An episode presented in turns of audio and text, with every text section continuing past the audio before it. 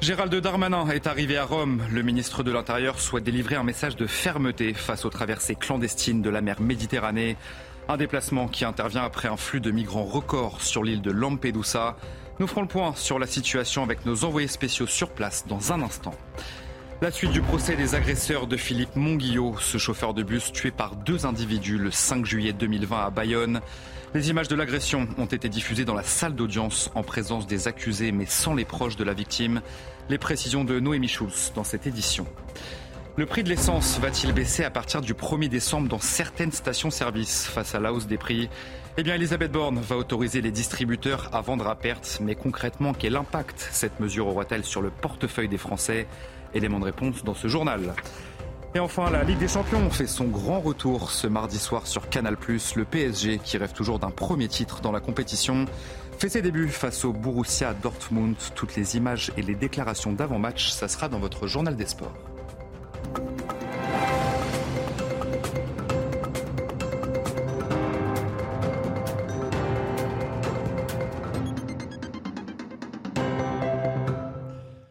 Bonsoir à tous, très heureux de vous retrouver sur CNews pour l'édition de la nuit. La situation s'améliore sur l'île de Lampedusa.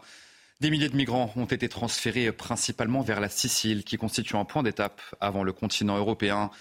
Et sachez que ce lundi, plusieurs bateaux sont arrivés sur l'île de Lampedusa, mais les migrants sont moins nombreux. Régine Delfour et Thibault Marcheteau sur place. Ici à Lampedusa, l'afflux de migrants euh, continue. Il est moindre que celui de la semaine passée, puisque je vous rappelle que plus de 8000 migrants étaient arrivés sur l'île. Ce lundi, plus de trois bateaux sont arrivés avec plusieurs migrants. Des embarcations ont donc été interceptées au large de l'île. Parmi ces personnes, des hommes, des femmes, mais aussi des enfants. On a vu des personnes très affaiblies qui ont été prises en charge par euh, la Croix-Rouge, par des ambulances. Alors euh, tous ont été conduits ce centre d'accueil dont la capacité est de 400 personnes et on serait à plus de 1400 euh, migrants dans ce centre. Euh, cet afflux donc qui continue et c'était la crainte des autorités euh, italiennes de le voir continuer puisque cette météo est toujours aussi clémente. Et face à cette pression migratoire, la France anticipe un afflux de migrants à sa frontière avec l'Italie. Le ministre de l'Intérieur est arrivé à Rome ce lundi soir, un déplacement de Gérald Darmanin pour délivrer un message de fermeté face aux traversées clandestines de la mer Méditerranée. Il a rencontré, vous le voyez, euh, vous le voyez à l'image sur place, son homologue italien Matteo Piantedossi. Alors justement, la France doit-elle accueillir une partie des migrants qui ont débarqué sur l'île de Lampedusa? La réponse est oui pour Catherine Colonna, la ministre des Affaires étrangères, a affirmé que la France prendrait sa part.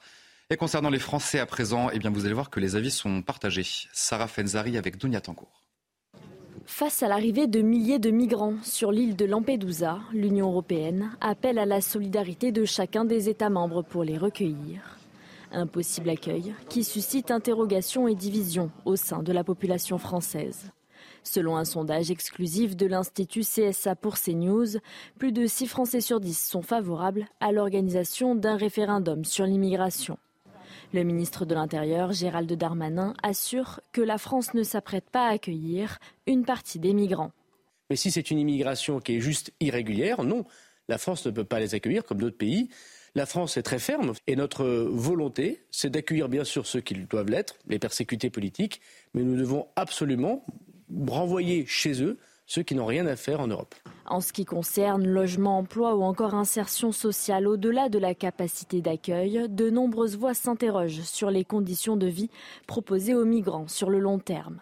Il n'y a pas de politique migratoire européenne depuis très longtemps. Donc, quand il n'y a pas de politique migratoire, euh, il n'y a pas de possibilité de donner une réponse commune. Et donc, l'immigration choisie, ben, elle est plutôt choisie par les migrants. Au total, plus de 127 000 migrants ont débarqué sur les côtes italiennes depuis le début de l'année. C'est près du double par rapport à la même période en 2022. Les autorités françaises anticipent donc un afflux massif de migrants à la frontière italienne. Un camp pour les accueillir avait été annoncé à Menton dans les Alpes-Maritimes, mais le préfet du département a démenti euh, cette affirmation. Bernard Gonzalez a été très ferme, il n'en est pas question. Écoutez. Je peux vous dire qu'il n'est pas question de réquisition pour un tel centre ni à Monton, ni ailleurs dans le département des Alpes-Maritimes. Hein, je crois que là-dessus, euh, euh, je, tiens vraiment à vous dire. En revanche, oui, euh, c'est vrai qu'il s'agit pour nous d'avoir des équipements supplémentaires pour armer un espace supplémentaire euh, et si on pouvait avoir une capacité augmentée, je vous ai dit qu'on arrivait jusqu'à avoir 100 personnes, si on pouvait avoir une capacité supplémentaire de 100 personnes pour placer justement euh, ces, étrangers euh, que nous avons interpellés dans des conditions qui soient plus favorables et éviter, éviter qu'il y ait une, surpopulation effectivement qui peut poser problème. Alors que plus de 10 000 migrants s'apprêtent à entrer sur le continent européen, eh bien les réactions politiques se sont euh, multipliées. Je vous propose d'écouter euh, ce qu'en pense Mathilde Panot de la France Insoumise et Boris Vallaud du Parti Socialiste. Je rappelle juste que nous sommes 450 millions d'Européens sur euh, le continent et que donc lorsque l'on parle de 11 000 personnes qui arriveraient,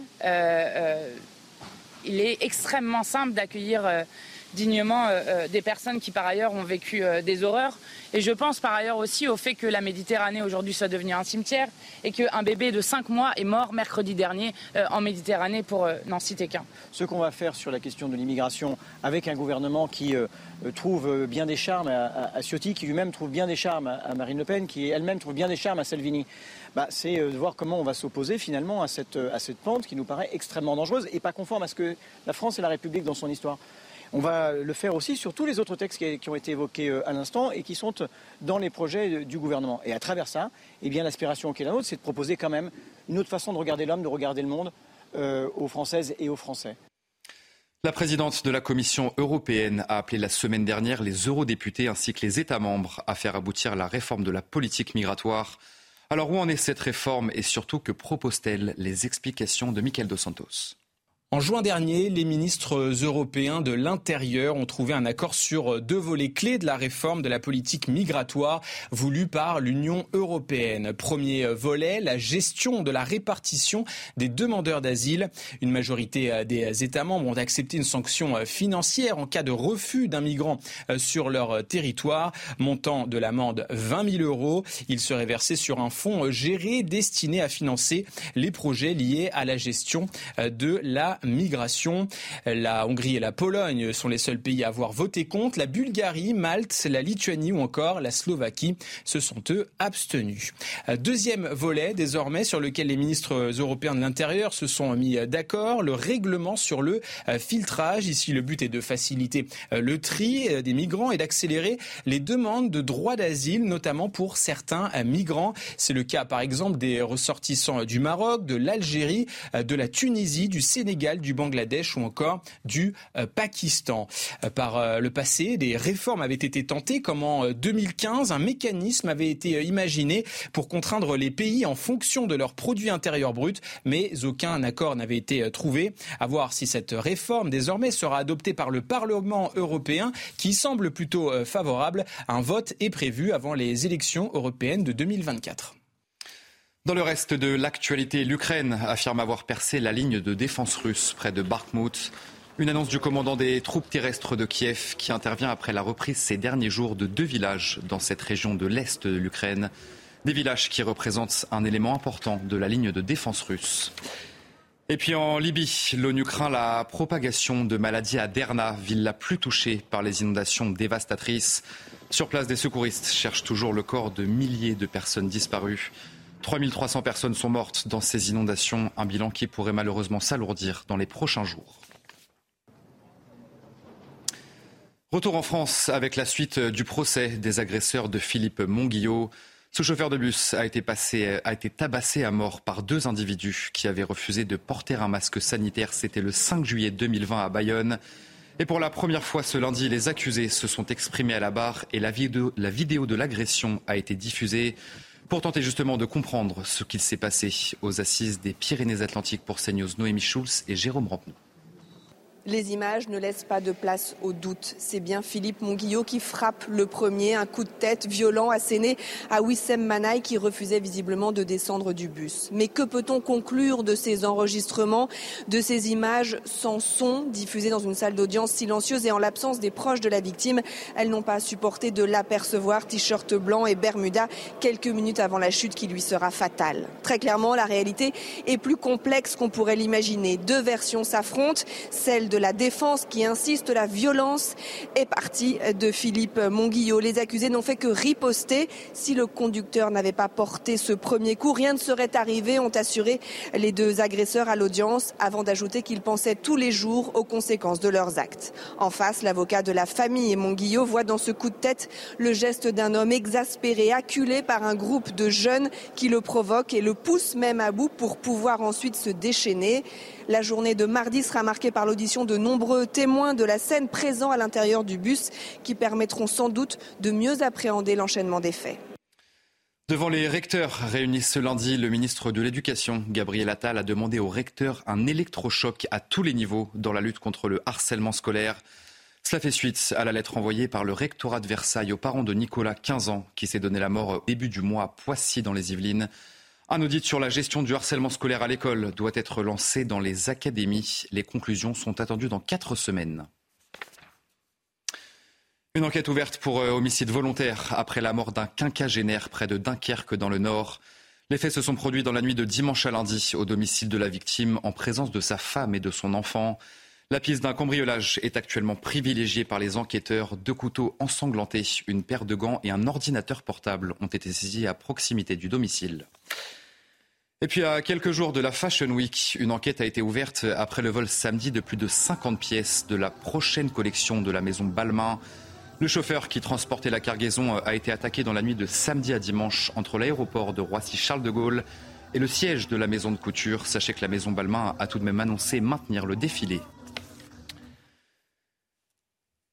Le gouvernement prévoit de faire évoluer la législation pour mieux protéger les fonctionnaires. Et parmi les mesures annoncées, eh bien, une enveloppe d'un million d'euros, des dispositifs de sécurité renforcés ou encore un dépôt de plainte facilité. Marine Sabour. Face au fléau des agressions d'agents publics, le gouvernement dit stop et veut protéger davantage les fonctionnaires en permettant le dépôt de plainte de l'employeur.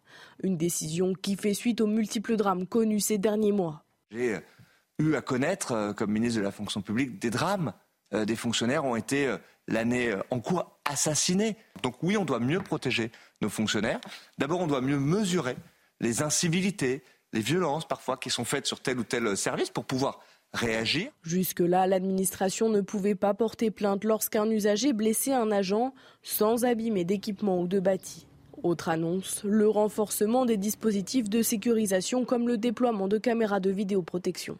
On doit parfois pouvoir généraliser des équipements de protection voyez, on a déployé dans certains hôpitaux des boutons d'alerte, par exemple. Le gouvernement débloque donc une enveloppe d'un million d'euros pour déployer ce système de sécurité. Il est enfin prévu d'étendre cette protection fonctionnelle aux ayants droit comme le conjoint ou la famille à titre conservatoire. Un baromètre annuel pour mesurer les incivilités et les violences subies par les agents sera lancé en janvier prochain.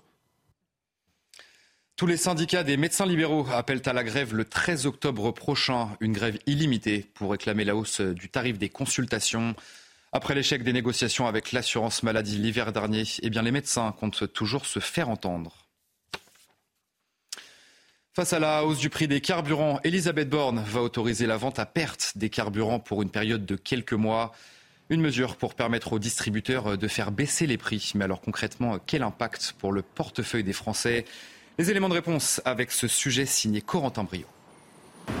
Depuis le début du mois, le prix du litre de carburant tourne autour de 2 euros. Pourtant, l'annonce d'une possible vente à perte, soit une vente en dessous du prix d'achat, ne convainc pas tous les consommateurs. Une bonne initiative, mais pendant combien de temps Et est-ce qu'il n'y a pas d'autres euh, alternatives à trouver plutôt que vendre à perte pour une entreprise où on cherche à faire du profit euh Non, ça fait bricolage. Bah ouais, ça peut, euh, ça fait un peu mesure pour faire plaisir un peu à tout le monde. Et puis, euh, j'ai pas l'impression, d'après ce que j'entends à droite à gauche, que les distributeurs aient les moyens de baisser euh, tant que ça. Cette pratique, interdite en France depuis 60 ans, pourrait donc réapparaître pendant des opérations commerciales et sur des durées limitées. Mais pour Jean-Pierre Favenec, professeur et spécialiste des énergies, il ne faut pas s'attendre à de grosses conséquences sur le porte-monnaie. Certains supermarchés, certaines grandes surfaces pourront peut-être baisser un peu le prix, donc vendre moins cher, mais euh, ça ne va pas jouer beaucoup. Et de toute façon, cette euh, diminution des recettes sur les carburants va se, devra être compensée en quelque sorte par une par des prix sur d'autres produits. Un texte de loi sera examiné à l'Assemblée dans une quinzaine de jours. Et le ministre de l'économie, Bruno Le Maire, ne cache pas espérer la possibilité pour les distributeurs de vendre à perte dès le début du mois de décembre. Et sachez que pour euh, rassurer les stations-service indépendantes, eh Bercy s'engage à instaurer euh, des mesures de compensation. Une annonce du ministre de l'économie Bruno Le Maire ce lundi. Et puis J-4, avant l'arrivée du pape François à Marseille, il célébrera une messe ce samedi au stade Vélodrome. 300 000 personnes sont attendues pour cet événement. Alors à quelques jours de cette visite historique, eh la ville peaufine tout dans le moindre détail. Voyez sujet de Laure Para et Clotilde Paillet.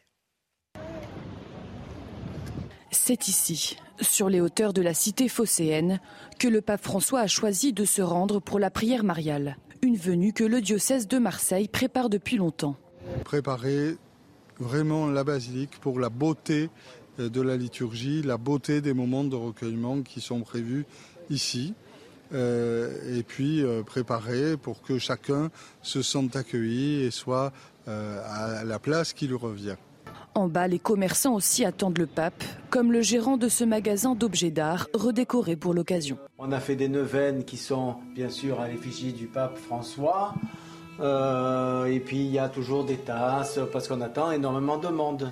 C'est quand même un événement. Depuis euh, Clément VII, je crois, en 1533, il n'y a pas eu de pape à Marseille. Dans cette brasserie, l'heure est aussi au préparatif. J'ai prévu de, commander euh, euh, des drapeaux comme vous avez eu pour la Coupe du Monde de rugby. Eh on va faire en sorte de, pouvoir célébrer la venue du pape à Marseille. C'est un événement, ça fait 490 ans qu'on n'avait pas eu un pape qui soit venu ici.